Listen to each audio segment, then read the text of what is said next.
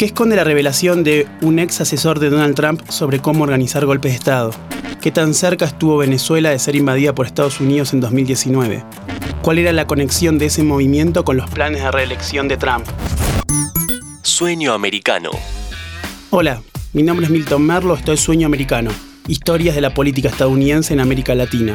Los actores, los escenarios y las tramas paralelas que recorren una relación tan estratégica como cautivante. En julio del 2022, John Bolton, ex embajador de Estados Unidos ante las Naciones Unidas y ex asesor de seguridad nacional de la Casa Blanca de Trump, dijo en la cadena CNN que ayudó a planear intentos de golpe de Estado en países extranjeros. No es un ataque a nuestra democracia, es Donald Trump actuando en su propio beneficio. Es algo que ocurrió una sola vez en la vida. No estoy de acuerdo. Como alguien que ha ayudado a planear golpes de Estado, no aquí, ya sabes, en otros lugares, requiere mucho trabajo. Y eso no es lo que hizo Trump. Bolton, un halcón del Partido Republicano, hizo esos comentarios mientras el Congreso de Estados Unidos investigaba sobre el ataque del 6 de enero del 2021 al Capitolio de los Estados Unidos. El ex asesor dijo que Trump no era lo suficientemente competente como para llevar a cabo un golpe de Estado cuidadosamente planeado. Y luego agregó que él sabía de esos temas porque él mismo había organizado golpes de Estado en otros países. El comentario generó indignación en diversas capitales de la región, pero probablemente la más justificada sería la de Caracas. Bolton, que estuvo en la Casa Blanca de Trump entre abril del 2018 y septiembre del 2019, nunca dejó de proponer, junto al senador Marco Rubio, una incursión militar a Venezuela. Según ha comentado el senador Rubio, en privado, el plan de Bolton consistía en generar una crisis interna en Venezuela, producto de la rebelión de militares bolivarianos no alineados con el chavismo.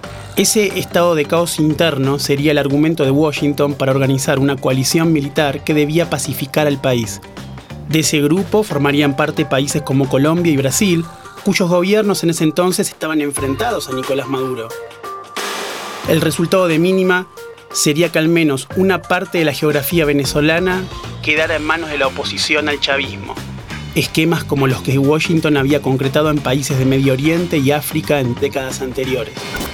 Antes de seguir, ¿sabías que si necesitas la atención de casos urgentes en lo contencioso, administrativo y tributario de la Ciudad de Buenos Aires, fuera del horario judicial y en los días inhábiles, podés solicitar la intervención de un juez de turno? Llama al 0800-122 Juzbaires, Consejo de la Magistratura de la Ciudad Autónoma de Buenos Aires. Estas teorías ganaron impulso en enero del 2019, cuando la Asamblea Nacional de Venezuela nombró a Juan Guaidó como presidente encargado y estalló la crisis en las calles de todo el país. Maduro expulsó al personal diplomático de Estados Unidos luego de que Trump reconociera a Guaidó como presidente legítimo. Podemos permitir que un régimen que abiertamente viola derechos humanos sienta que es impune. La presión internacional es fundamental. Hemos ofrecido amnistía, garantía, un rol en la reconstrucción, pero estamos en ese proceso. Hay que seguir presionando y yo hago esta reflexión. Imagínese por un segundo a un Maduro sin armas. Con el paso de las semanas, Maduro logró controlar las protestas y la figura de Guaidó perdió intensidad. A finales del 2019, The Washington Post confirmó que Bolton había tenido un rol clave en la rebelión iniciada por la oposición venezolana. Pero Bolton no abandonó sus planes. A lo largo de ese año 2019 insistió con su teoría y hasta llegó a abonar la conjetura de que si Trump invadía Venezuela, tendría su reelección del 2020 asegurada. El rival de Bolton que se opuso permanentemente a estos planes fue Mike Pompeo, en ese entonces secretario de Estado. Pompeo se caracterizó por buscar posturas conciliatorias y no militarizadas en Afganistán, Corea del Norte y Venezuela. Llevaba así adelante la promesa de Trump de no gastar recursos de los estadounidenses en guerras en el extranjero. Finalmente, Bolton dejó la Casa Blanca en septiembre del 2019. Consultado por la prensa, Trump dijo respecto a Venezuela que Bolton se había pasado de la raya. Al tiempo, Pompeo acusaría a Bolton de traidor.